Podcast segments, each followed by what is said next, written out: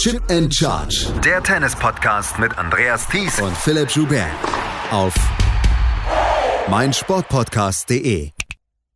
Holger Rune gewinnt das Paris-Bercy Masters. Caroline Garcia gewinnt die WTA-Finals. Und Kevin Krawitz und Andreas Mies geben ihre Trennung bekannt. Herzlich willkommen zu einer neuen Ausgabe von Chip and Charge, dem Tennis Talk, den ihr überall an jedem Podcatcher hören könnt. Mein Name ist Andreas Thies, natürlich auch wieder mit dabei, Philipp Joubert. Hallo Philipp. Hallo Andreas.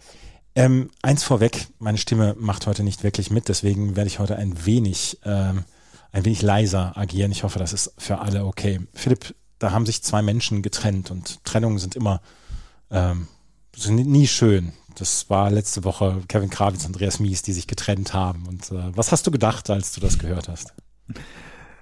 Naja, also erstmal muss man sagen, deine Stimme ist deswegen jetzt nicht, nicht angeschlagen. Nein, also, nein, nein. Da, nein, daran liegt ich habe mich nicht in den Schlaf beweint, deswegen.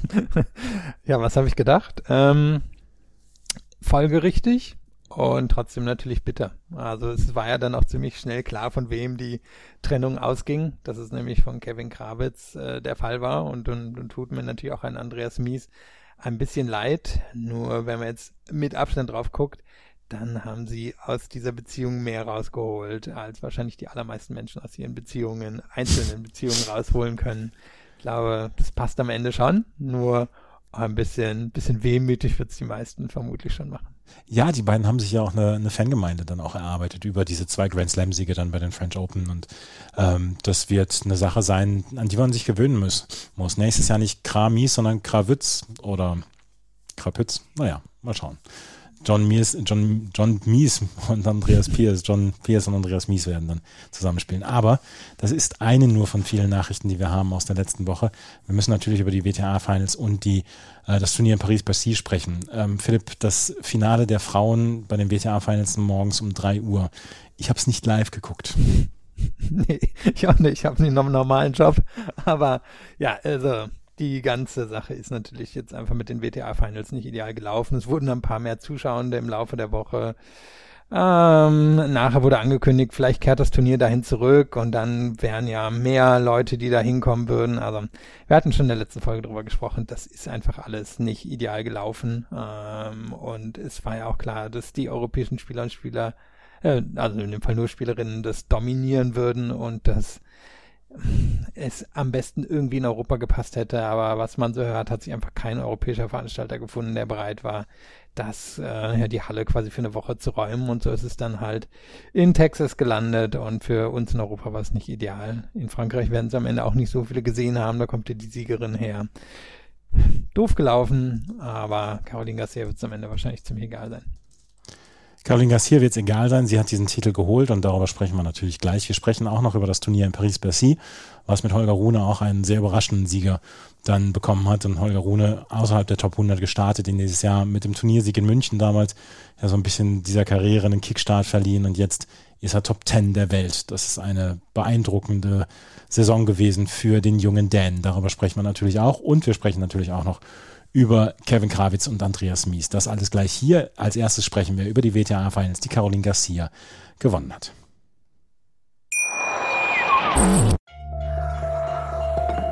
Vernimmt sich, was man will, dann wilde Gerüchte entstanden. Fast nichts davon stimmt. Tatort Sport. Wenn Sporthelden zu Tätern oder Opfern werden, ermittelt Malte Asmus auf meinsportpodcast.de. Folge dem True Crime Podcast, denn manchmal ist Sport tatsächlich Mord. Nicht nur für Sportfans. Caroline Garcia beendet ein erstaunliches Jahr für sich selber mit dem Titel bei den WTA-Finals. Sie ist angefangen in der Weltrangliste weit hinter den 70, Top 70, 74. der Weltrangliste, hat in den letzten zwei, drei Jahren kaum gute Ergebnisse und hat dann Bad Homburg, wir haben drüber gesprochen häufiger schon, sehr, sehr viele Matches gewonnen. So ein bisschen der Annette Konterweht-Weg von letztem Jahr. Und sie hat diese WTA-Finals gewonnen im Finale, in einem tollen Finale gegen Arena Sabalenka mit 7 zu 6 und 6 zu 4. Und Philipp, wenn wir dann auch über verschiedene Tennisstile sprechen. Der Stil von Caroline Garcia letzte Woche mal wieder und im letzten halben Jahr war mal wieder sehr, sehr erfrischend. Beim Return quasi halb im Platz stehend. Ähm, ständig ans Netz gehen, vorrückend dann auch. Sehr, sehr früh den Punkt machen wollen, mit sehr viel Selbstbewusstsein spielen. Das war fast eine perfekte Woche für Caroline Garcia. Ja, sie musste nicht noch mal ein zweites Mal gegen Iga Swiatek ran, aber ansonsten hat sie das hier verdient gewonnen. Ja, und sie spielt wirklich ziemlich einzigartig, zumindest innerhalb der Top Ten. Also vielleicht auch im Moment so übers Feld gesehen. Wird natürlich noch andere Spielerinnen geben, die ähnliches versuchen. Und bei den Herren gibt's ja auch so ein paar. Ich meine, Jan-Lennart Struff hat es ein bisschen ähnlich probiert zwischendrin. Nur braucht man natürlich auch erstmal die technischen Voraussetzungen, um das hinzubekommen. Und das war ja eigentlich bei Garcia auch immer der Fall. Die technischen Voraussetzungen waren da. Nur schien sie sich nie so ganz entscheiden zu können, was mache ich eigentlich mit meinem Spiel denn wir haben sie in der Vergangenheit gesehen, dass sie ähnliches schon probiert hat, gerade beim Return. Nur, dass sie sich dann so ein bisschen innerhalb ihres Spiels verloren hat. Dass sie gedacht hat, naja, ich habe so eine gute Technik, ich müsste eigentlich auch in der Lage sein, zum Beispiel längere Ballwechsel reinzugehen oder wirklich Ballwechsel zu, naja, aufzubauen. Und jetzt hat sie sich wirklich für diesen ziemlich radikalen Weg entschieden und es war jetzt ja auch nicht so, dass sie in den letzten sechs Monaten damit alles gewonnen hat, sondern es war ziemlich hopp oder top. Es waren ein paar Spitzenergebnisse dabei. Du hast Bad Homburg angesprochen. Sie hat in Cincinnati ähm, gewonnen. Sie hat bei US Open das Halbfinale erreicht, aber sie war eben auch ein paar Mal gleich in der ersten Runde ausgeschieden, weil so eine Art von Spiel natürlich dazu führt, dass die Gegnerin auch mehr Chancen bekommt, in so einem Match drin zu bleiben. Und es so ein bisschen davon abhängt, wie trifft Garcia ihre Bälle. Und hier in Texas hat sie das sehr gut gemacht. Die Bedingungen haben ihr sicherlich sicherlich gelegen. Wir hatten auch in unserer Vorschau darüber gesprochen, dass sie und Sabalenka vielleicht so ein bisschen diejenigen sind, die profitieren könnten davon und Schweronteig ein bisschen in Gefahr bringen könnten, weil dieser neutrale Boden, wo der Ball dann auch nicht ganz so hoch absprang, natürlich zum Beispiel für eine Garcia ideal ist. Man muss sagen, am Ende hat sie das hier auch verdient gewonnen. Da waren ein paar enge Matches dabei, da war eine klare Niederlage gegen Schiontek dabei, wobei man sagen muss, da hat sie sich in der Anfangsphase auch sehr gut verkauft, dass sie nachher ein bisschen weggelaufen. Ja, und dann hat sie im Halbfinale und im Finale zwei sehr gute, souveräne Leistungen gebracht und so hier am Ende den größten Titel ihrer Karriere gewonnen. Ich weiß nicht, was das für die Zukunft bedeutet, da würde ich mich auch nicht festlegen wollen. Du kann man jetzt ja schon mal festhalten, fünf wichtigsten Titel auf der Tour gewonnen Chapeau, enorme Leistung von ihr. Es war insgesamt wirklich eine enorme Leistung. Was mir, was mich sehr beeindruckt hat, war auch ihr Halbfinalsieg gegen Maria Sakkari. Wir müssen gleich noch über Sakkari sprechen und ihre Halbfinalallergie ja geradezu. Ähm, aber auch da hat sie Maria Sakkari quasi überpowert und Maria Sakkari überhaupt keine Zeit dazu gegeben, in irgendeiner Weise aktiv werden zu können, weil Maria Sakkari braucht dann ja auch vielleicht ein bisschen mehr Zeit, um ihr kraftvolles Spiel durchzuziehen. Und wenn ihr, wenn, wenn Caroline Garcia ihren Gegnerinnen immer wieder die Zeit wegnimmt, um Punkte vorzubereiten, gerade auch mit diesen Returns, die sie ja quasi an der T-Linie genommen hat, dann ist das, ähm, ist das einfach eine erstaunliche Geschichte. Und vor allen Dingen, es ist dann ja, es, ist, es bietet dem gesamten Frauentennis ja auch so eine weitere Nuance. Ne? Wir haben Iga Swiatek äh, mit ihrem mit ihrem Spiel, mit den Topspins etc. Wir haben eine wie Paula Bedosa letztes Jahr gehabt, die ja auch so, so ein kraftvolles Spiel hatte, wie Maria Sakkari dann auch. Aber wir haben jetzt dann auch mit ähm, mit Caroline Garcia eine Spielerin, die überhaupt keine keine Angst hat, ans Netz zu gehen und das ergibt dem oder gibt dem Damenspiel einfach eine weitere Nuance und die ist extrem sehenswert, wie ich finde. Und wenn man draufschaut, haben sie am Ende ja vielleicht auch die Volleys gewonnen. Natürlich, der Aufschlag, der Rückschlag, das hat vorbereitet, was ihr hier gelungen ist. Nur wenn wir dann gucken, wie sicher und wie gut sie vorne voliert hat, das fand ich schon enorm. Also da hat sie sich ja auch getraut, das gegen die absolute Weltspitze durchzuziehen. Und ich meine, das Netz ist halt nicht mehr das, was in den 80er und 90ern gewesen ist. Wir wissen auf Herren- wie auf Damenseite fühlen sich die meisten vielleicht einigermaßen wohl dort, aber jetzt nicht so, wie wir es von der, von der Garcia gesehen haben.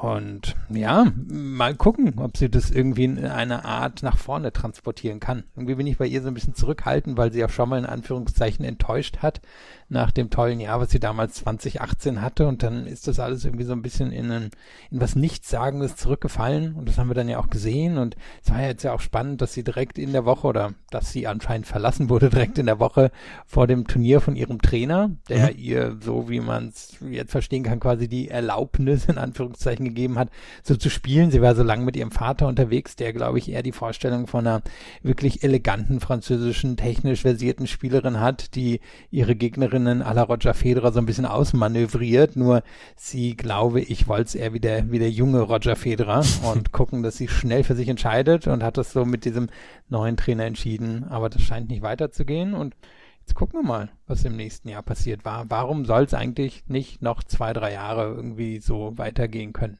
Ja, absolut. Und ich meine, wir haben, wir haben die schlechten, die schlechten in Anführungsstrichen Beispiele dann ja auch erlebt mit Annette Konterweht, mit Paula Badosa, die letztes Jahr überragend gespielt haben und die dieses Jahr Probleme gehabt haben, dann auch wieder ja ähm, den Fuß auf den Boden zu bekommen. Und ähm, ich glaube auch, dass dieses Spiel von Caroline Garcia, dass sie jetzt wirklich, äh, also wirklich wild zwischendurch nach vorne stürmt und dann versucht, äh, Chip and Charge auch zu spielen und einen Surf and Volley zu spielen, dass ihr das ja auch äh, gelingen kann dadurch, dass sie diese extrem gute Ausbildung dann auch im Doppel hat. Sie ist ja eine exzellente Doppelspielerin und ähm, ich bin ich bin komplett dafür und ähm, ich hätte auch nichts dagegen, wenn dieser Spruch von Andy Murray von vor zwölf Jahren, als er getwittert hat, hier Caroline Garcia wird irgendwann mal die Nummer eins der Welt werden, dass der irgendwann dann ähm, dann auch wahr wird. Das Problem ist halt, da ist noch eine Spielerin davor, die doppelt so viele Punkte hat wie sie. Ja.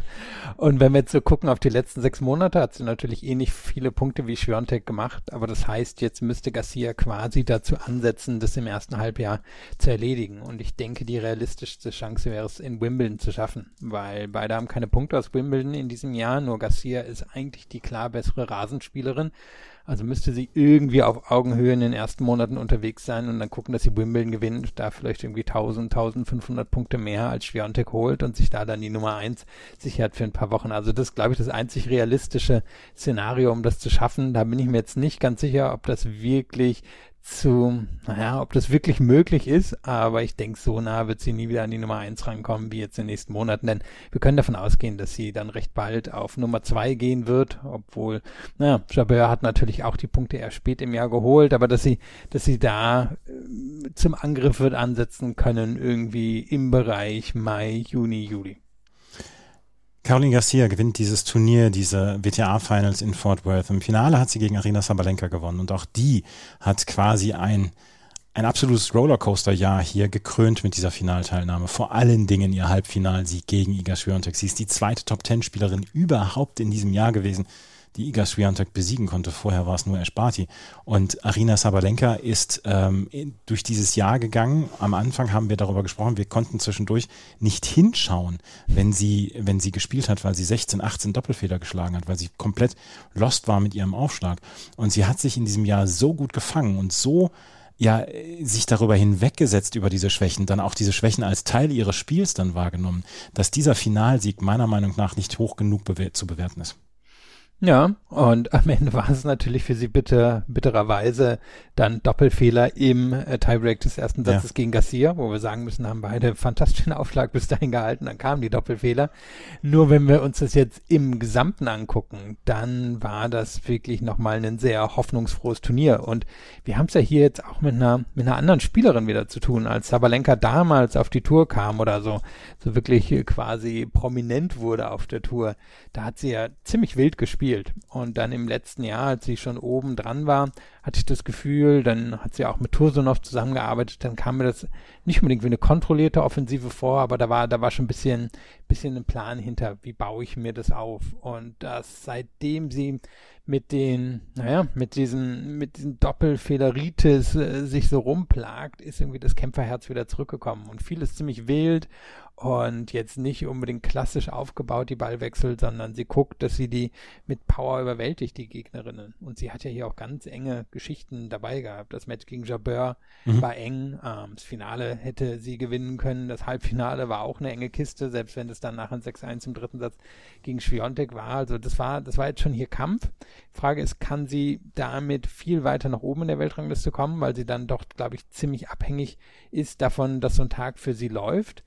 Nur jetzt hat sie endlich mal ein wirklich großes Finale erreicht und hat es fast gewinnen können. Also ich glaube, hätte sie den ersten Satz geholt, wäre eine, wäre eine richtig gute Chance gewesen, dass sie das für sich entschieden hätte. Und so kann sie damit absolut zufrieden sein und sollte sich jetzt auch erstmal einigermaßen sicher wieder in den Top Ten festsetzen. Und dann gucken wir mal, ob sie im nächsten Jahr wieder ein bisschen Ruhe ins Spiel reinbekommt, weil beeindruckend ist es mit der Kämpferei.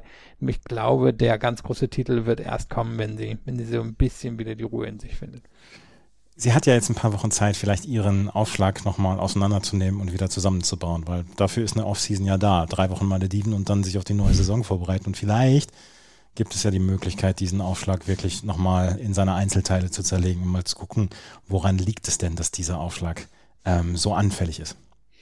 Ja, und vielleicht auch doch nochmal an die Beinarbeit rein. Die ist sehr gut für ihre Größe, aber die kann vielleicht noch ein bisschen besser werden. Ähm, weil die ist dann bei jemand wie ihr, glaube ich, auch wirklich die, die Grundlage für die Schläge. Die Schläge sind, sind beeindruckend, weil sie einfach so viel schneller Power entwickeln kann. Aber wenn sie jetzt so ein bisschen besser zum Ball steht, ähm, vielleicht den Return ein bisschen sicherer bekommt, du hast den Aufschlag angesprochen, also da, da ist bei ihr viel, viel Potenzial noch.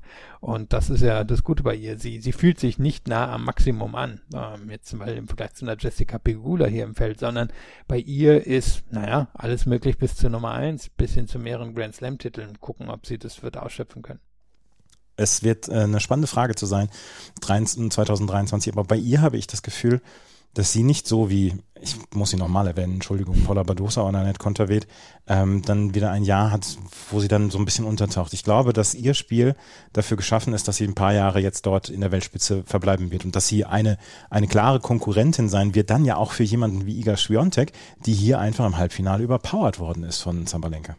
Ja, und das ist wahrscheinlich auch so ein bisschen die Wildcard, die Schwiontek nicht unbedingt auf der anderen Seite sehen will. Klar, sie hat in den letzten anderthalb Jahren die meisten Matches gewonnen gegen Sabalenka, aber Sabalenka hat halt im Gegensatz zum Beispiel zu einer Badosa oder auch einer Konterweit nochmal so eine, so eine Endpower, die die beiden zum Beispiel nicht bringen können. Also, wenn man jetzt schaut, ähm, Konterweit ist für ihre Größe eine wunderbare Athletin und Badosa so, so wahrscheinlich einer der besten auf der Tour.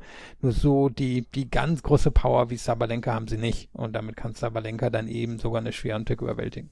Lass uns noch über die beiden Halbfinalistinnen sprechen. Iga Schwerontek hatte nach ihrem, auch nach ihrer Halbfinalniederlage keine schlechte Laune.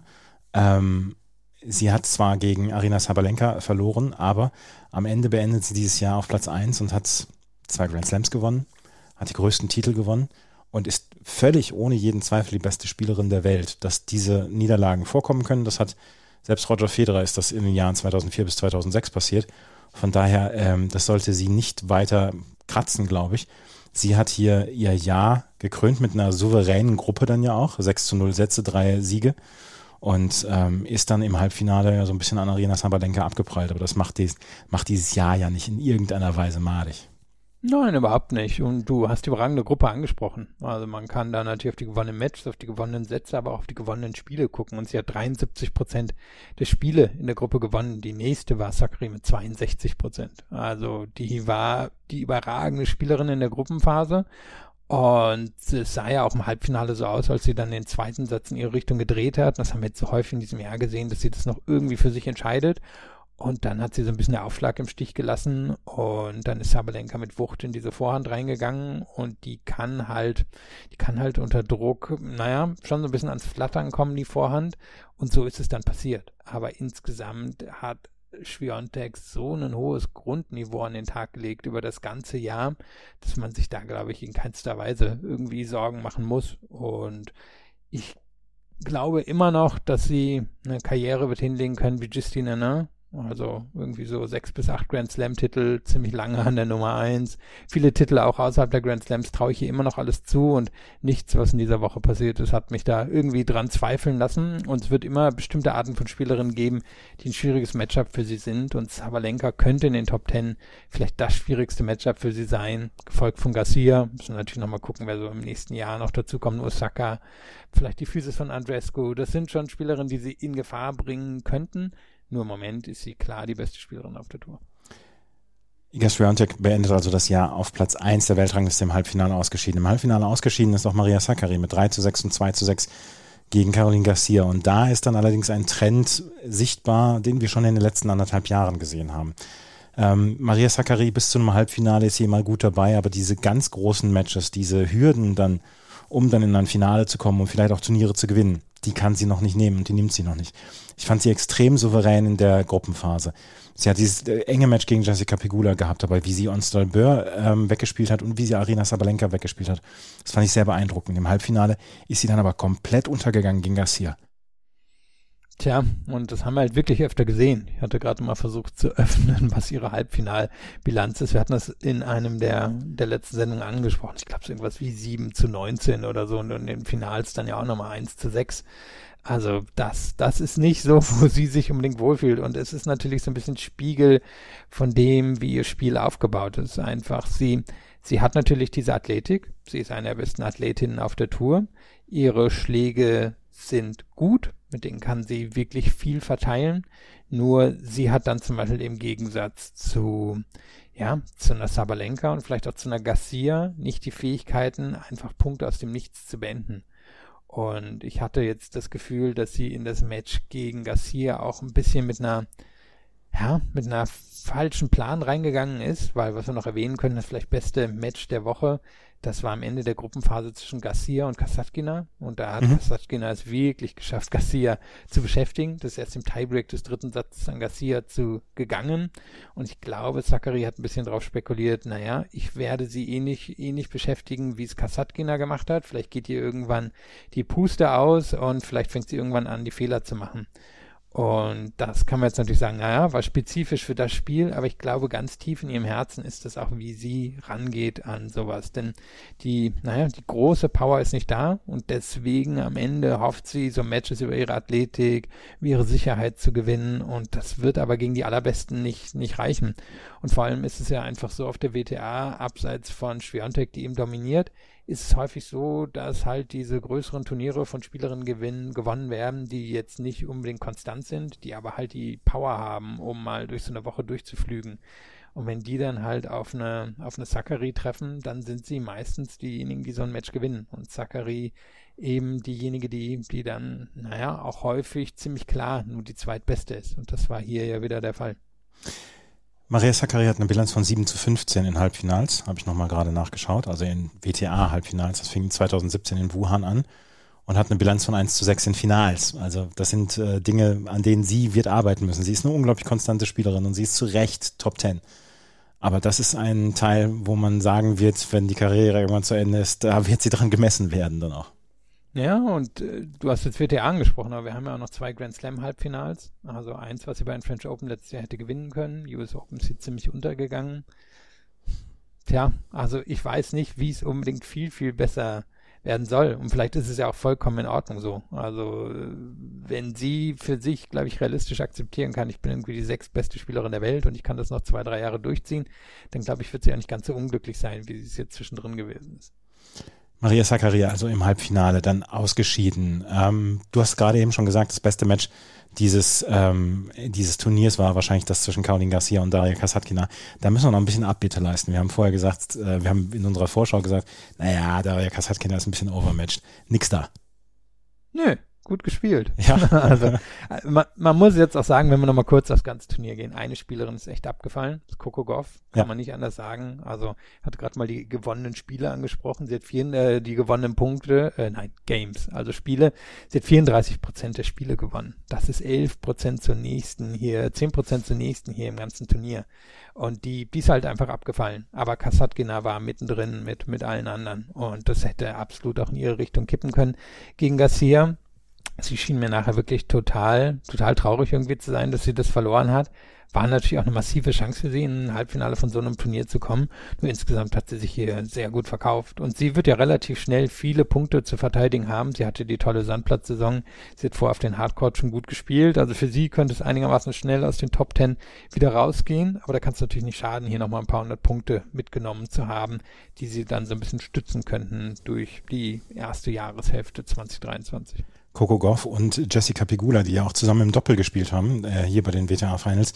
Insgesamt zusammen 0 zu 9 und ähm, dann hatten sie auch nur zwei Sätze insgesamt gewonnen im ähm, Doppel, das war insgesamt ein Turnier, wo man sehr gesehen hat, dass beiden die Puste ausgegangen ist. Doppel können wir noch gerade sagen, Veronika Kudametova und Elise Mertens haben das Turnier gewonnen, die WTA-Finals im Finale gegen Krejcikova und Sinjakova. Sie lagen 7 zu 2 im Match-Tiebreak zurück, haben 11 zu 9 gewonnen. Kudametova hat gesagt, nächstes Jahr konzentriert sie sich mehr aufs Einzel.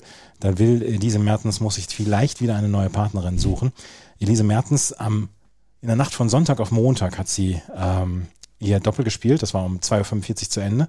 Und jetzt um diese Zeit, wo wir aufnehmen, das ist 10.44 Uhr in ähm, Deutschland, da muss sie gleich in Glasgow bei den Billie Jean King Cup Finals auf dem Platz stehen. Das ist, das ist ähm, sportlich. Ja, also Schwiontek war diejenige, die das irgendwie nochmal in den Mittelpunkt gestellt hat, die auch rausgezogen hat aus dem Billie Jean King Cup, weil sie findet, dass das nicht geht. Und da hat sie auch recht, dass das so nicht geht, dass da wahrscheinlich eine andere Lösung wird für oder für brauchen wird. Und na, mit Elise Mertens es ist ja irgendwie schon bitter, ne? Sie, sie wird irgendwie mit so vielen verschiedenen Spielerinnen die beste oder zweitbeste oder drittbeste Doppelspielerin auf der Welt und irgendwie verlassen sie dann am Ende alle wieder. Auf der anderen Seite, eigentlich müsste es doch jetzt eine lange Schlange von Spielerinnen geben, die sich denken, naja, also ich meine, da kann ich mir aber wirklich ein Zubrot verdienen, wenn ich mit der ja. irgendwie Top 5 im Doppel bin, dann nehme ich noch mal ein paar hunderttausend Dollar mit. Also gucken, wer da im nächsten Jahr mitmachen möchte bei ihr. Ich glaube auch, dass da die Interessentin Schlange steht und sagen, Elise, hä, wie sieht's aus mit uns beiden? Und ähm, dass, dass sie weiterhin dann auch Doppel spielen wird, weil ich glaube, sie hat viel zu viel Spaß am Doppel, als das, um das jetzt hier aufzugeben. Und sie kann zwei Karrieren nebeneinander äh, führen, weil Top 20, Top 30 im Einzel, Top 5 im Doppel. Es gibt Schlimmeres. Ja, die, die wird eine sehr wohlhabende Frau werden. Also da kann man von ausgehen. Das waren die Frauen, die jetzt in dieser Woche im Billie Jean King Cup spielen. Ähm, wir sprechen gleich über die Herren. Und da gab es letzte Woche den großen Durchbruch. Ich meine, wir haben die ganze Saison schon über Holger Rune gesprochen. Das ist immer ein bisschen abgeflacht gegenüber Carlos Alcaraz. Aber Holger Rune hat in den letzten Namen, in den letzten Wochen einen Namen für sich selber gemacht. Und darüber müssen wir sprechen. Das tun wir gleich hier bei Chip in Charge, dem Tennis Talk. Wie baut man eine harmonische Beziehung zu seinem Hund auf? Puh, gar nicht so leicht. Und deshalb frage ich nach, wie es anderen Hundeeltern gelingt, beziehungsweise wie die daran arbeiten. Bei Iswas Dog reden wir dann drüber. Alle 14 Tage neu mit mir, Malte Asmus und unserer Expertin für eine harmonische Mensch-Hund-Beziehung, Melanie Lippisch. Iswas Dog mit Malte Asmus. Überall, wo es Podcasts gibt. Holger Rune ist der Sieger des Rolex Paris Masters in Paris-Bercy. Philipp, bevor wir auf Holger Rune zu sprechen kommen, das Turnier hat mir so einen Spaß gemacht letzte Woche.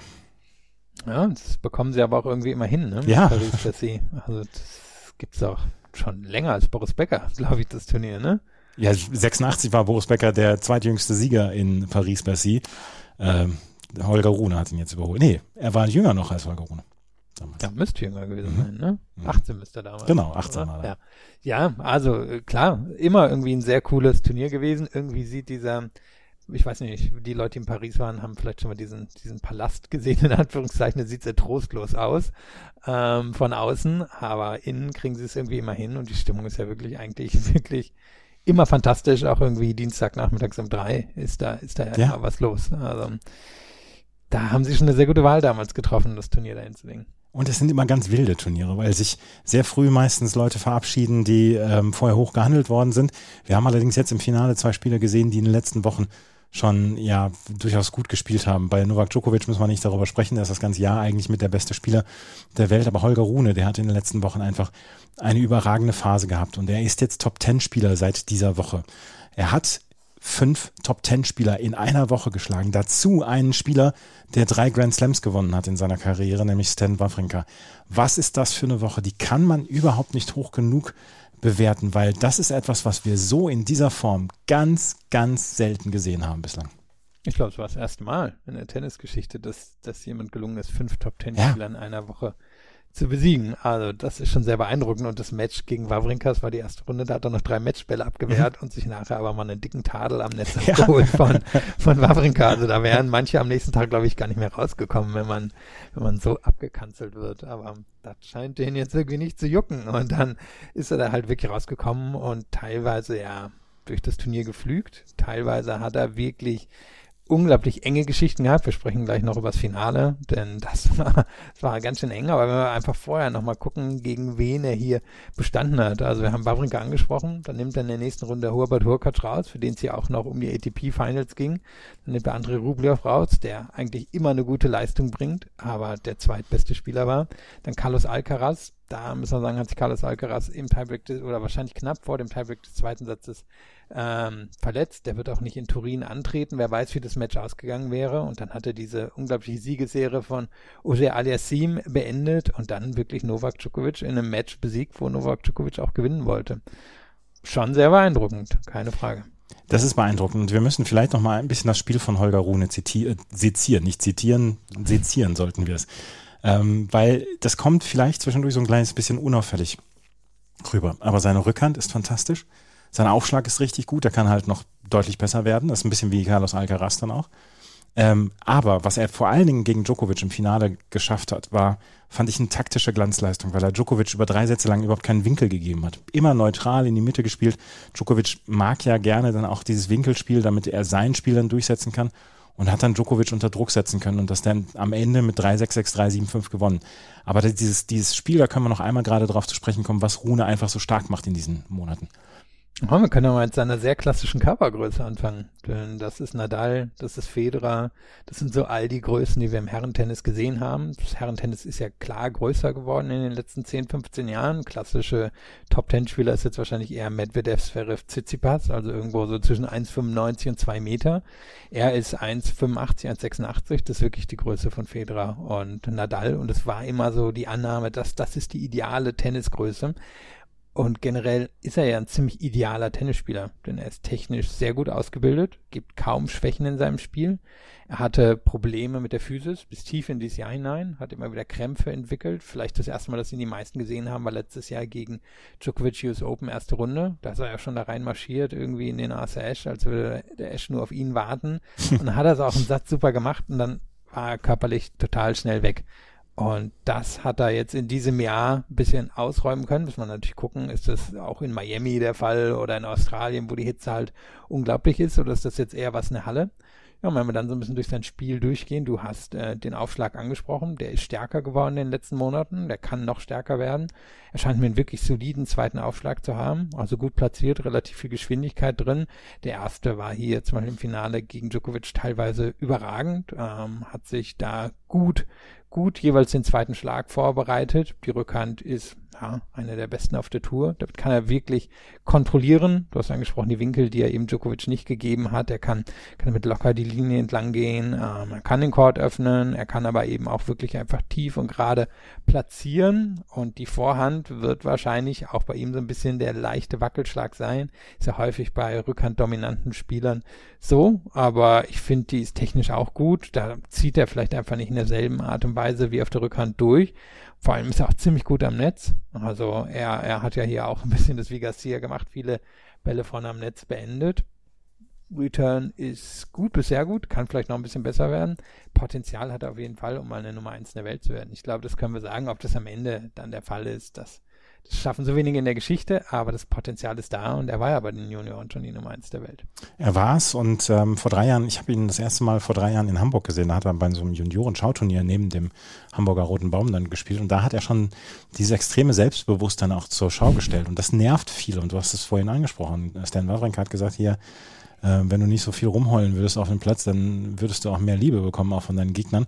Ähm, er, er hat eine Art, die nicht unbedingt jedem passt. Und ähm, das ist etwas, ähm, was wir in den nächsten Wochen, Monaten und Jahren dann auch beobachten können. Aber was mir dann ganz gut passt, wir haben mit Alcaraz ja auch schon ein bisschen wieder den Schwiegersohn Junior, ähm, wenn es da zwischendurch den, den kleinen Villain gibt, also den kleinen Bösewicht dann gibt, habe ich kein Problem dazu. Das, das erweitert dann auch so ein bisschen die Facetten im Herrentennis.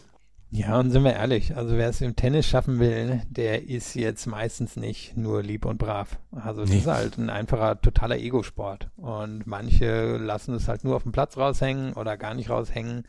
Ähm, und andere wie er, der, glaube ich, seit seiner Kindheit überzeugt ist, dass er Nummer eins der Welt werden wird und er das ja auch schon irgendwie mit 15 in Interviews erzählt hat der kennt da nix und ähm, ich sehe da auch kein Problem drin. Und äh, wir hatten die sehr kuriose Geschichte bei den French Open, die ja nie so richtig aufgeklärt wurde, wo er gegen Kasper Ruth, naja, nach Ja. irgendwelche Vorwürfe gelauncht hat, so unter dem Motto, Ruth wäre sehr böse zu ihm in der Kabine gewesen. Ruth und seine Familie haben das abgestritten. Ruth soll, Entschuldigung, Ruth soll sich vor ihm aufgebaut haben in der Kabine und laut Ja geschrien haben. Schwer vorstellbar. Aber kann wer weiß. Kasper auch, kann, kann ich mir bei Kasper Ruth halt auch schlecht vorstellen. Aber ich kann mir vorstellen, solche Geschichten werden wir häufiger von ihm hören. Und er hat jetzt natürlich mit Patrick Muratoglu sowieso jemand, der diese Art noch weiter anstacheln wird. Ja, und Patrick Moratoglu war ja dann auch in den letzten Wochen äh, sehr darauf bedacht, dann auch, das auch wieder zu featuren und, und ähm, ihn nach vorne zu holen etc., ihn dann auch prominent dann zu platzieren, nachdem er jetzt ja im Moment nicht mit Simone Halep zusammenarbeiten kann, könnte ich mir vorstellen, dass das auch nochmal eine längere Geschichte wird zwischen ihm und Holger Rune. Und äh, wie gesagt, dieser Lauf, ähm, der war einfach mehr als beeindruckend. Erste Runde, drei Matchbälle abgewehrt gegen Stan Wawrinka, dann gegen Hubert Hurkacz 7-5, 6-1, Andrei Rublev 6-4, 7-5, Alcaraz 6-3, 6-6, dann hat sich Alcaraz verletzt, ähm, dann Felix Auger-Aliassime, der bis dahin 16 Matches in Folge gewonnen hatte, 6-4, 6-2 und am Ende dieser Sieg gegen Novak Djokovic mit 3-6, 6-3, 7-5, du hast es eben schon gesagt, Djokovic wollte dieses Match gewinnen, Djokovic wollte unbedingt dem Jungen nochmal zeigen, wo der Bartel im Most holt. Und das hat er nicht geschafft. Er hat gut gespielt und ich glaube auch, dass er der Favorit für die, ähm, für die äh, ATP Finals ist. Und ich glaube schon, dass er gerne nochmal so, einen Strich drunter setzen wollte. Ja, Leute, ich habe zwar nicht alles gespielt hier in diesem Jahr, ich durfte nicht alles spielen in diesem Jahr, aber äh, lasst euch gesagt sein, ich bin der beste Spieler der Welt und das wird sich dann die nächsten zwei, drei Jahre auch nicht ändern. Und ich glaube, das hätte ähm, Djokovic schon gerne gehabt da letzte Woche. Ja, und er hätte das Match auch gewinnen können. Also wenn wir drauf schauen, 6-3 gewinnt er den ersten Satz, ist auch klar besser als Rune. Dann im zweiten Satz hat er sehr schnell 0,40 im ersten Aufschlagspiel von Rune. Der wehrt das ab. Da war schon vielleicht ein, zwei kleine Wackeler von Djokovic dabei. Der gibt dann auch den Satz ab, führt dann aber auch schnell wieder mit einem Break im dritten Satz, gibt das dann auch wieder zurück, muss dann das Break oder muss Break hinnehmen bei ähm, 5-5 und hat dann aber noch x Chancen, sich das Break zurückzuholen. Und das war teilweise gut gemacht von Rune, aber da waren dann auch ein paar Fehler von Djokovic dabei, die man so nicht so häufig sieht. Also wo er, wo er einfach mal eine relative Routine-Rückhand irgendwie ins Ausgeschoben hat oder so. Und normalerweise gewinnt er solche Matches dann trotzdem irgendwie. Hier hat das verloren. Das ist dann vielleicht auch einfach so ein bisschen von diesem Sturm von Rune mitgerissen worden. Nur generell denke ich, dass er, naja, immer noch einen, also vor allem, wenn ich jetzt auf das Feld in, in äh, Turin gucke, da ist er ein Schritt vor allen anderen. Bei Alcaraz hätte ich jetzt gesagt, vielleicht eher ein halber Schritt, den, den er vor ihm ist, aber er geht als Favorit ins nächste Jahr. Müssen wir halt mal gucken, wo er so alles spielen darf. ich bin so gespannt auf Australien, äh, ob er da spielen darf und ähm, ob wir da wieder so eine Sage erleben wie dieses Jahr. Ich möchte es nicht hoffen. Wir müssen über Carlos Alcaraz sprechen, der hier in 1 gesetzt war, dadurch, dass er Nummer 1 der Weltrangliste ist. Der hat sich jetzt ähm, Bauchmuskelfaserriss zugezogen in diesem äh, Viertelfinale gegen äh, Holger Rune. Das war bis dahin ein super Match und ich könnte mir vorstellen, dass Rune es trotzdem gewonnen hätte, dieses Match.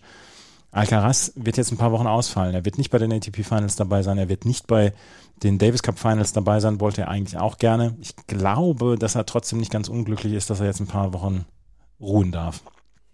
Ja, der, der schien nach den US Open auch schon ein bisschen überspielt. Also da ist, ist ja auch kein Wunder. Ich meine, das haben wir so häufig jetzt gesehen. Leute, die zum ersten Mal einen Grand Slam gewinnen, da ist es dann die nächsten Wochen einfach ein bisschen schwieriger. Das war bei ihm der Fall. Er hat nicht so viel gespielt. Er hat auch relativ früh teils verloren. Er hat hier eigentlich eine ganz gute Woche gehabt. Er hat Dimitrov komplett abgezogen. Das war sehr beeindruckend. Gegen Rune frage ich mich, ob er schon mit leichten Verletzungsproblemen reingegangen mhm. ist, denn er hat sehr aggressiv gespielt. Ähm, teilweise auch wirklich Fehler gemacht, die wir so von ihm über die Saison nicht gesehen haben. Und er hat ja anscheinend wirklich im richtigen Moment gestoppt. Ist natürlich immer ein bisschen komisch, wenn jemand irgendwie drei, vier, fünf Punkte vor Schluss ähm, wirklich rauszieht. Aber wenn es Muskelfaserriss war, dann ist es auf jeden Fall die richtige Entscheidung gewesen, dass er das nicht weiter gespielt hat. Und ja, wahrscheinlich hätte Rune das gewonnen. Nur das Erstaunliche an Alcaraz in diesem Jahr war ja, dass er die allermeisten Matches noch irgendwie in einen Entscheidungssatz hat treiben können, selbst wenn er sie verloren hat. Und ich mache mir über, um ihn überhaupt keine Sorgen. Ich glaube, der wird jetzt relativ erholt wieder zurückkommen und klar, hätte sicherlich gern mitgenommen ATP Finals, Davis Cup zu Hause, aber du hast schon gesagt, er wird nicht so traurig sein, jetzt in den Urlaub zu fahren, bisschen Behandlung zu machen, nochmal alles aufzubauen. und dann vielleicht auch erst zu den Australian Open zu kommen. Das hat er in diesem Jahr ja auch gemacht, dass er keine Vorbereitungsturniere gespielt hat. Kann ich mir bei ihm auch eigentlich wieder vorstellen. Mal gucken, was der so macht. Aber der, der wird, glaube ich, 2023 weit oben dabei sein. Wir haben eine Geschichte bei Novak Djokovic vergessen. Hast du das gesehen im Finale gegen ähm, Holger Rune, dass es diese, ähm, diese Bilder gab, wo sein Physio in den Zuschauerrängen einen Mix zusammen, einen Drink zusammen mixt, dann sieht, dass er gefilmt wird und dann sich drei Leute aus der Entourage von Djokovic davor gelehnt haben und dann wurde gleich dann auch wieder gesagt, ja, was macht er da? Das ist, was ist das für eine Körpersprache etc. Ich habe jetzt gedacht, naja, das ist jetzt, da will sich keiner in die Karten gucken lassen. Ich kann mir nicht vorstellen, dass das in irgendeiner Weise was, was ähm, Sträfliches war, was dort der Physio von Djokovic gemacht hat, unter den Augen von 10.000, 12.000 Leuten in der Halle. Ja, gehe ich auch von aus. Und ich glaube, ich würde auch nicht die ganze Zeit gerne gefilmt werden, wenn ich irgendwie gar nicht so prominent bin und das sind die nun mal nicht. Aber Gott, gehört, gehört vielleicht einfach heutzutage dazu, dass jeder bei allem irgendwie gefilmt wird, aber ich hatte schon bei Simone Halep gesagt, ich würde für niemanden im Spitzentennis auch nur irgendwie einen kleinen Finger ins Feuer legen. Nur ich glaube nicht, dass wir jetzt irgendeinen bösen, großen Betrug vor 10, 15.000 Leuten direkt sehen ich will meine Hand für Novak Djokovic auch nicht ins Feuer legen, aber nicht in so einer Situation. Also, also das, das, das wäre einfach zu plump dann auch. Und Novak Djokovic haben wir in den letzten 15 Jahren festgestellt, der ist alles nur nicht plump oder so. Ja, und wer weiß, was jetzt am Ende war, ob es irgendein Energy Drink war oder ob es irgendein heiliges Wasser war. Das hört sich jetzt schräg an, ist aber bei ihm natürlich auch immer möglich. Wer weiß es, aber äh, nee, da, da glaube ich, müssen wir uns keinen großen Kopf drum machen. Secret Poison, glaube ich, hat das mal genannt. Naja. Novak Djokovic ähm, bekam dann Getränke gemixt von seinem Physio. Das hat so ein bisschen dann auch noch Wellen geschlagen. Lass uns noch über Felix Auger-Aliassime und Stefanos Tsitsipas sprechen. Auger-Aliassime, 16 Matches in Folge gewonnen, dann ist er an Holger Rune aber komplett abgeprallt. Diese, diese Woche von ihm, die war fantastisch. Er hat dieses Spiel gegen Michael Ümer gehabt, wo er 8-6 im Tiebreak des dritten Satzes gewonnen hat, wo er sich durchkämpfen musste. Dann beendet er die Karriere von Gilles Simon. Ähm, dann gegen Francis Tiafoe ganz klar in zwei Sätzen gewonnen und da hat man gedacht, kann er dieses Jahr, diese Woche dann auch nochmal so durchziehen. Aber vier ATP-Turniere in Folge zu gewinnen, das ist vorher auch noch keinem gelungen. Und das äh, hat Ogier Aliassime, beziehungsweise vier Turniere in Folge in vier Wochen. Das hat Ogier Aliassime dann auch nicht geschafft. Ich glaube, dass er am Ende gegen Holger Rune ein bisschen müde war, aber Felix Ogier Aliassime hat auf jeden Fall hier einen Haken dran gemacht. Er ist da, glaube ich. Ja, und er ist sicherlich der beste Hallenspieler, den wir im Moment haben, also pure Hallenspieler. Djokovic mag, mag besser sein, ähm, Alcaraz ist es vielleicht auch, vielleicht war es Rune in dieser Woche, was er jetzt hier über die letzten Wochen und eigentlich das ganze Jahr abgeliefert hat, ist ja extrem beeindruckend. Also das war, das war erstaunlich. Ich hatte ja schon vor ein paar Wochen gesagt, bin gespannt, ob er das so nach draußen retten kann, wo die Laborbedingungen einfach in der Art nicht gegeben sind. Aber jetzt hat er erstmal die Chance, den mit Abstand größten Titel seiner Karriere zu gewinnen. Und für mich gehört er in Turin ganz klar zu den Favoriten dazu. Kann sein, dass wir da so ein bisschen doofe Gruppenauslosung bekommen. Könnte, könnte sein, dass er da irgendwie mit Djokovic und Nadal in einer Gruppe landet. Aber, aber schauen wir mal. Nadal wir uns auch gleich nochmal ganz kurz ansprechen. Aber ja, war, war extrem beeindruckend. Und die ATP oder Tennis TV hatte dann ja auch irgendwie so diese Statistiken ausgegraben im Halbfinale, dass Rune irgendwie 10, 15, 20 kmh mehr Power in den Grundschlägen hatte. Ich glaube mhm. nicht, dass das generell der Fall ist, sondern das ist für mich dann ein Zeichen von Müdigkeit gewesen, dass da dann der Akku einfach leer war. Das glaube ich auch, dass es dann mit Müdigkeit zu tun hat. Wo du ihn gerade angesprochen hast. Rafael Nadal hat in seiner ersten Runde gegen Tommy Paul verloren. 6-3, 6-7, 1-6. Ich habe gedacht, dass er das im Tiebreak des zweiten Satzes schon noch wird biegen können, beziehungsweise hinkriegen können, dieses Match. Aber Tommy Paul wurde dann stärker. Und bei Nadal hat man ganz klar gesehen, dass er nicht in der Form ist momentan. Und er hat ähm, in Paris und in London immer Schwierigkeiten gehabt, beziehungsweise bei den ATP Finals. Wir sind uns noch nicht sicher, ob er jetzt in dieser Woche oder in der nächsten Woche wird antreten können oder antreten wird bei den ATP Finals. Ich gehe jetzt eigentlich davon aus, wir haben jetzt Mittwoch noch nichts anderes Weitiges gehört. Aber Nadal hat nach wie vor Probleme auf diesen Hallenböden, gerade Ende des Jahres. Ja, und irgendwie seit Wimbledon ist der Wurm drin. Also in Wimbledon hatte sich ja die Bauchmuskelverletzung zugezogen und dann war er auf den Hardcourts in den USA ehrlicherweise auch nicht so gut.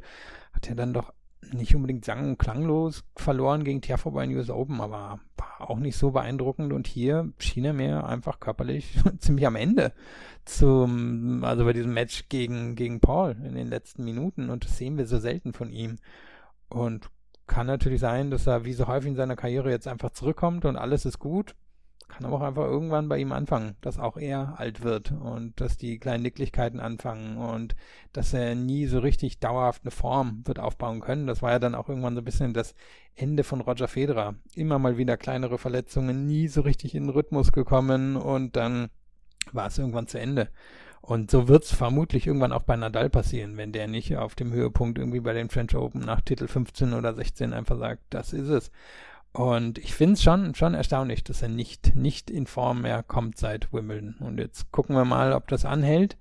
Ähm, ob das jetzt vielleicht auch einfach irgendwie mit privaten Umständen zu tun hatte oder ob er ganz langsam irgendwie doch von, vom höchsten Hügel runterrollt vom höchsten Hügel runterrollt. Mal schauen, ob er das macht. Tommy Paul ist dann im Viertelfinale gegen Stefanos Tsitsipas ausgeschieden. Tsitsipas hat das Halbfinale gegen Novak Djokovic mit 7 zu 6 im dritten Satz verloren. War darüber, glaube ich, sehr, sehr unglücklich, weil die Woche von Tsitsipas die hat mal wieder unter Beweis gestellt, dass er vielleicht so ein ganz kleines bisschen vergessen wird, immer in der Diskussion, wer denn die Nummer eins der Weltrangliste sein könnte, beziehungsweise wer solche Turniere gewinnen könnte. Aber er hat sich dann in diese Diskussion wieder reingeholt. Und das gegen Djokovic war am Ende Pech. Ja, war es. Und er hat eigentlich ja eine super solide Saison gespielt, jetzt über 60 Siege, also kommt jetzt auch nicht so häufig vor. Und er verliert halt im Moment die großen Matches. Er hat Finals in diesem Jahr verloren, zwei von sieben nur, nur da für sich entschieden. Er hat das große French Open Match gegen Rune verloren, wo er der Favorit in der unteren Hälfte war. Er hat hier einen Match abgegeben, was er definitiv hätte gewinnen können. Und ich meine, er lag ja da auch schon mit Mini-Break vorne im Tiebreak des dritten Satzes. Und dann ist es halt doch am Ende wieder Djokovic. Und tja, schwer zu sagen, was im Moment aus Tsitsipas zu machen ist. Das Talent ist ganz klar da, um einen Grand Slam-Titel zu gewinnen. Nur ist im Moment irgendwie auch alles andere eine Enttäuschung. Klar, wäre schön, noch ein paar Masters-Titel zu gewinnen oder nochmal das Jahresendfinale zu gewinnen.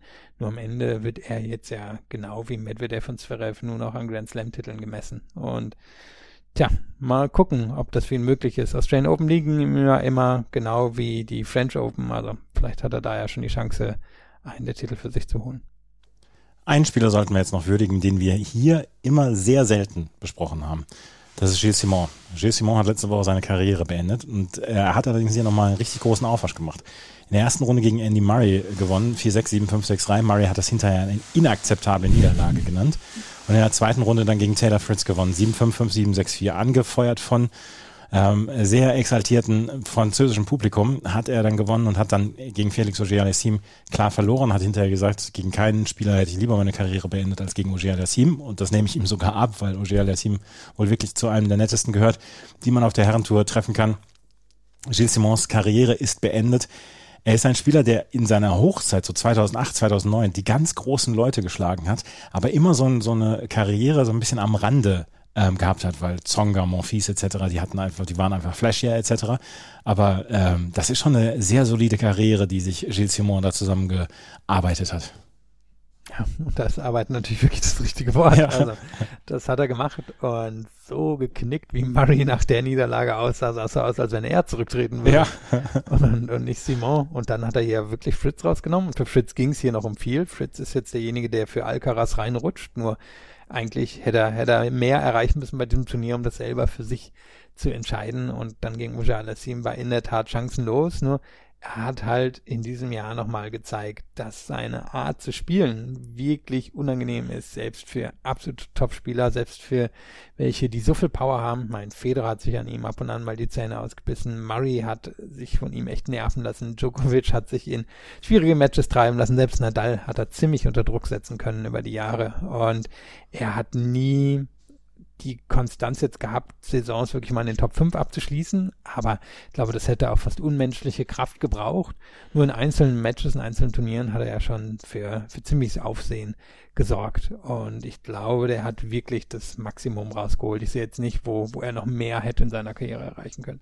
Dieses eine Match gegen Gael Monfils bei den Australian Open, das war schlimm und das werde ich auch in meinem Leben nicht vergessen. Ich werde irgendwann auf mein Leben zurückschauen und sagen, diese fünf Stunden Monfils gegen Simon, die hätte ich einfach anders verbringen sollen. Ja, es war jetzt ja auch in keinster Weise irgendwie lustiges Match oder so. Nee. Also war jetzt, jetzt einfach nur langweilig. Ne? Hm. Ja, das ja, ist ja auch der, der, der Vorwurf, den es immer wieder gegen ihn gab. Stimmt ja auch irgendwo. Also interessanteste Spieler war er jetzt nicht. Aber er hat es halt vielen großen Spielern unglaublich schwer gemacht. Es war halt eine sehr pragmatische Herangehensweise Das auf jeden Fall. Und ich habe immer das Gefühl gehabt, dass er mit seiner Karriere durchaus im Reinen war und mit sich und seinem Leben im Reinen war. Also Gilles Simon ist zurückgetreten. Holger Rune hat dieses Turnier gewonnen, was wirklich extrem Spaß gemacht hat. Lass uns noch über das Doppel sprechen. Kolowskapski haben das ähm, Doppel gewonnen. Sie sind klar das stärkste Doppel in diesem Jahr gewesen, auch wenn Rajiv Ram und Joe Salisbury auf Platz 1 der Weltrangliste waren. Kolowskapski sind jetzt als Nummer 1 bei den ATP Finals dabei. Kevin Krawitz, Andreas Mies hätten noch dazukommen können, hätten sie dieses Turnier gewonnen. Sie haben im Halbfinale gegen Dodich Krajicek verloren und deswegen werden sie nicht bei den ATP Finals dabei sein. Eventuell sollten Kyrgios und Kokinakis nicht dabei sein, dann könnten sie noch als zweiter Alternate dabei sein. Da hat Kevin Krawitz gesagt, das machen sie auf jeden Fall. Sollten sie Alternate sein, dann würden sie auf jeden Fall nach Turin fahren. Aber die wichtigere Nachricht war, dass Kevin Krawitz und Andreas Mies nach diesem Turnier ihre Trennung bekannt gegeben haben. Ab 2023 werden sie mit neuen Partnern zusammenspielen. Kevin Krawitz wird dann mit Tim Pütz zusammenspielen, mit dem er eine weiße Weste bei Davis Cup Matches hat und jetzt ja auch in Malaga im November, Ende November dann äh, zusammen spielen wird. Andreas Mies, Mies wird nächst, ab nächstem Jahr mit John Pierce zusammenspielen. Und gestern gab es eine Pressekonferenz und bei der war ich auch dabei. Und da hat Kevin Krawitz dann auch nochmal so ein bisschen ja, auseinanderklamüsert, wie das passiert ist. Und er hat gesagt, eigentlich bei der Woche in Hamburg hat er noch nicht drüber nachgedacht, aber nach der Woche in Hamburg, da hat er darüber nachgedacht und hat dann auch mit äh, Tim Pütz dann darüber gesprochen, ähm, ob er sich das dann auch vorstellen könnte, ab nächstem Jahr zusammenzuspielen. Und dann in Tel Aviv vor der ersten Runde hat er Andreas Mies rein Wein eingeschenkt und gesagt, ja, hier, ich möchte ab nächstem Jahr mit ähm, Tim Pütz zusammenspielen. Andreas Mies war wohl nicht sauer, er war enttäuscht, so hat es Kevin Krawitz genannt. Und ähm, Krawitz wollte ihm aber die Chance geben, möglichst genug Zeit zu haben, um einen neuen Partner zu finden. Den hat er jetzt ja auch mit ähm, John Pierce gefunden. Aber Krawitz hat dann auch gesagt, na, ein bisschen war es wie, wie Schluss machen. Die Karriere von Krawitz und Mies zusammen geht nach vier Jahren zu Ende. Zwei Grand Slam-Titel haben sie geholt. Sie haben, glaube ich, mehr erreicht als jemals äh, vorher überhaupt darüber nachgedacht zu haben, zwei Grand Slams zu gewinnen. Und ähm, es waren vier gute Jahre.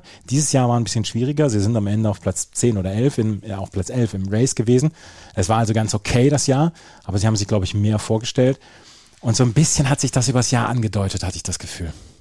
Ja, ich glaube auch, so nett und Teddybär-mäßig Kevin Krawitz wirkt, der wird schon sehr ehrgeiziger Typ sein. Warum auch nicht? Der hat ja Fähigkeiten und der ist wahrscheinlich wenn wir jetzt mal alle Teams außen vor nehmen, ein Top 5, Top 8 Doppelspieler auf der Welt und das ist Andreas Mies aus meiner Sicht nicht. Also Kevin Krawitz ist für mich der bessere reine Doppelspieler.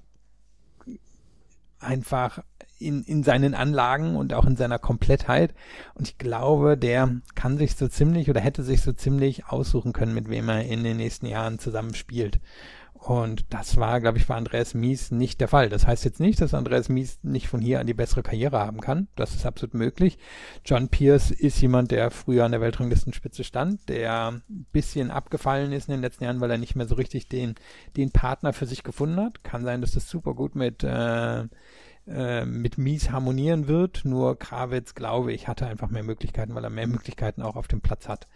Und der, ja, da bin ich sehr gespannt, wie der das mit Pütz gestaltet. Pütz schien ja auch in den letzten Jahren immer mal wieder so knapp dran an einer absoluten Weltklasse-Partnerschaft, aber irgendwie dann auch immer derjenige, der dann doch ganz knapp außen vor gelassen wird. Und jetzt bin ich gespannt, ob die beiden das wirklich so durchziehen können, dass sie, ähm, ja, dass sie, dass sie ganz nach oben in der Weltrangliste kommen. Ich bin mir ziemlich sicher, dass das Ziel Nummer eins und Grand Slams gewinnen. Und schauen wir mal. Das Doppelfeld im Moment ist relativ offen. Wir haben oben ein paar Doppel, die, die in diesem Jahr sehr gut gewesen sind. Skapski und Kulhoff hast du schon angesprochen. Ram und Salisbury sind immer noch bei den Grand Slams neben Mektic, Pavic so die, diejenigen, die das im Griff haben. Aber es ist kein überragendes Doppel da. Und ich glaube, dass Pütz und ähm, Krawitz da schon irgendwie in die Top 3 der Doppel reinziehen können. Ob das dann am Ende so eine schöne Geschichte werden wird, wie, wie bei ihm und Mies, das sei mal dahingestellt, wahrscheinlich nicht, aber ich glaube, dass Krawitz die richtige Entscheidung gefällt hat und jetzt gucken wir mal, was mit Mies passiert. Jetzt gucken wir mal, was mit, mit Mies passiert. Uh, Lukas Wolf, der Coach von der Tennisbase Oberhaching und jetzt am nächsten Jahr dann noch so ein bisschen der Coach für Kevin Krawitz, der hat gesagt, Ja, also es sind auf jeden Fall zwei gute Tennisspieler, die ab nächstem Jahr zusammenfinden. Und ähm, Tim Pütz ist der bessere Tennisspieler als Andreas Mies. Andreas Mies hatte immer mal wieder Probleme mit seinem Aufschlag. Er war am Netz wahrscheinlich einer der besten Spieler der Welt, aber ähm, er hatte immer mal wieder Probleme, Aufschlag durchzubringen, hat dann ja auch diese Kniegeschichte gehabt, aber das war wohl kein Anlass, um auf in dieser Weise die äh, Paarung auseinanderzubrechen, sondern wirklich dann dieser Wunsch, dass äh, Kevin Krawitz was Neues machen wollte und dann mit Tim Pütz jetzt einen Partner gefunden hat, der, mit dem er ja auch gerade in den Davis Cup Matches dann sehr, sehr enge Begegnungen gewonnen hat. Und das ist eine, ähm, eine Geschichte, ja, die werden wir beobachten müssen. Er weiß noch nicht, ob sie nächstes Jahr die Australian Open zusammenspielen. Das ähm, habe ich gehört, dass ähm, da wohl er dann auch das Kind erwartet, beziehungsweise seine Frau das Kind erwartet. Und das könnte ich mir vorstellen, dass wir Kravitz Pütz bei den Australian Open noch nicht erleben, aber danach geht es dann los wahrscheinlich mit Rotterdam. Das wollten wir auf jeden Fall hier nochmal gerade mit anbringen. Und wir können sagen, morgen am Donnerstag gibt es dann die Auslosung zum United Cup 2023. Und der United Cup, darüber haben wir schon gesprochen, wird so ein bisschen den ATP Cup ablösen und eine Evolution des Hopman Cups darstellen. Und dieser ähm, United Cup wird nächstes Jahr mit zwei Einzelspielern Männer, zwei Einzelspieler Frauen und einem Mix stattfinden. Qualifiziert sind bei den ähm, sind erstmal die sechs Top-Nationen äh, aufgrund des WTA-Rankings, also zum Beispiel Polen, weil Iga Swiatek auf Platz eins der Weltrangliste ist. Dann die sechs Nationen dazu, äh, aufgrund des ATP-Rankings, also Carlos Alcaraz, Spanien etc. Und dann noch ähm, sechs Nationen, die aufgrund des kombinierten Rankings zwischen der besten Frau und dem besten Mann in der Weltrangliste sich qualifizieren. Und da sind jetzt 18 Mannschaften dabei. Morgen gibt es die Auslosung dafür. Alexander Zverev hat für den ATP Cup schon gemeldet. Wir wissen noch nicht, welche anderen Spielerinnen und Spieler aus Deutschland dann dabei sein werden. Aber äh, ich bin sehr gespannt auf diesen Wettbewerb, der am 29. Dezember losgehen wird. Ja, und Stephanie Miles, die kanadische Journalistin, du hast mir da einen Artikel auch zugeschickt, die hat das ein bisschen aufgearbeitet, was da so bei den Anmeldungen passiert. Und das Spannende ist, das war mir auch nicht bewusst, dass es anscheinend nicht so ist, dass äh, jeder Verband ein Team meldet, sondern dass die Spieler einfach sich selber dafür melden können. Und irgendwie, was waren es, die USA, die weit über 20 Leute ja. gemeldet haben und andere Nationen nur einen. Also das Prinzip scheint mir noch nicht zu Ende durchdacht zu, oder ja, noch nicht vollkommen durchdacht zu sein. Ähm, ja, wirkt noch ein bisschen wie eine schräge Nummer, wird wahrscheinlich auch zu Diskrepanzen führen, dass wir einige Nationen haben werden, die, die da wirklich mit absoluter Spitzenmannschaft auflaufen, ähm, weil es auch einfach sehr viel Geld gibt für die Spitzenspieler und andere, die vielleicht irgendwie nur mit einer Spitzenperson vor Ort sind und der Rest ist jetzt eher aus der Challenger-Ebene. Also ganz durchdacht ist es noch nicht, aber es sind halt Arbeitsplätze, die geschaffen wurden und äh, es haben sich viele um diese Arbeitsplätze beworben. Und jetzt gucken wir mal, ob das irgendwie nur Probleme im ersten Jahr sind, ob das so weitergehen wird, wie das am Ende dann wirklich aussehen wird wer dann da auch äh, antreten wird. Nächste Woche werden wir einen neuen Podcast aufnehmen, dann auch schon mit den ersten Ergebnissen von den ATP Finals und dann werden wir über die Auslosung dann auch nochmal sprechen vom United Cup und vielleicht wissen wir bis dahin dann ja auch, wer für Deutschland spielen wird. Vielleicht sind es ja zum Beispiel Julian Niemeyer, Eva Lies oder Tatjana Maria, die dabei sein werden, vielleicht Laura Siegemund. Das werden wir dann im nächsten, in der nächsten Woche hoffentlich schon wissen. Billie Jean King Cup ist an diesem Wochenende. Darüber werden wir dann natürlich auch in der nächsten Woche dann sprechen.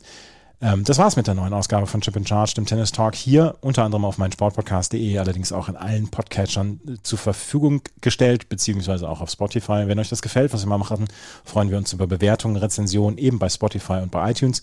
Folgt uns auf Twitter, Facebook und Instagram. Und ansonsten kann ich nur sagen, vielen Dank fürs Zuhören. Die Stimme hat heute nicht ganz so mitgemacht. Es tut mir leid. Beim nächsten Mal ist sie hoffentlich dann wieder da. Vielen Dank fürs Zuhören. Bis zum nächsten Mal. Auf Wiederhören.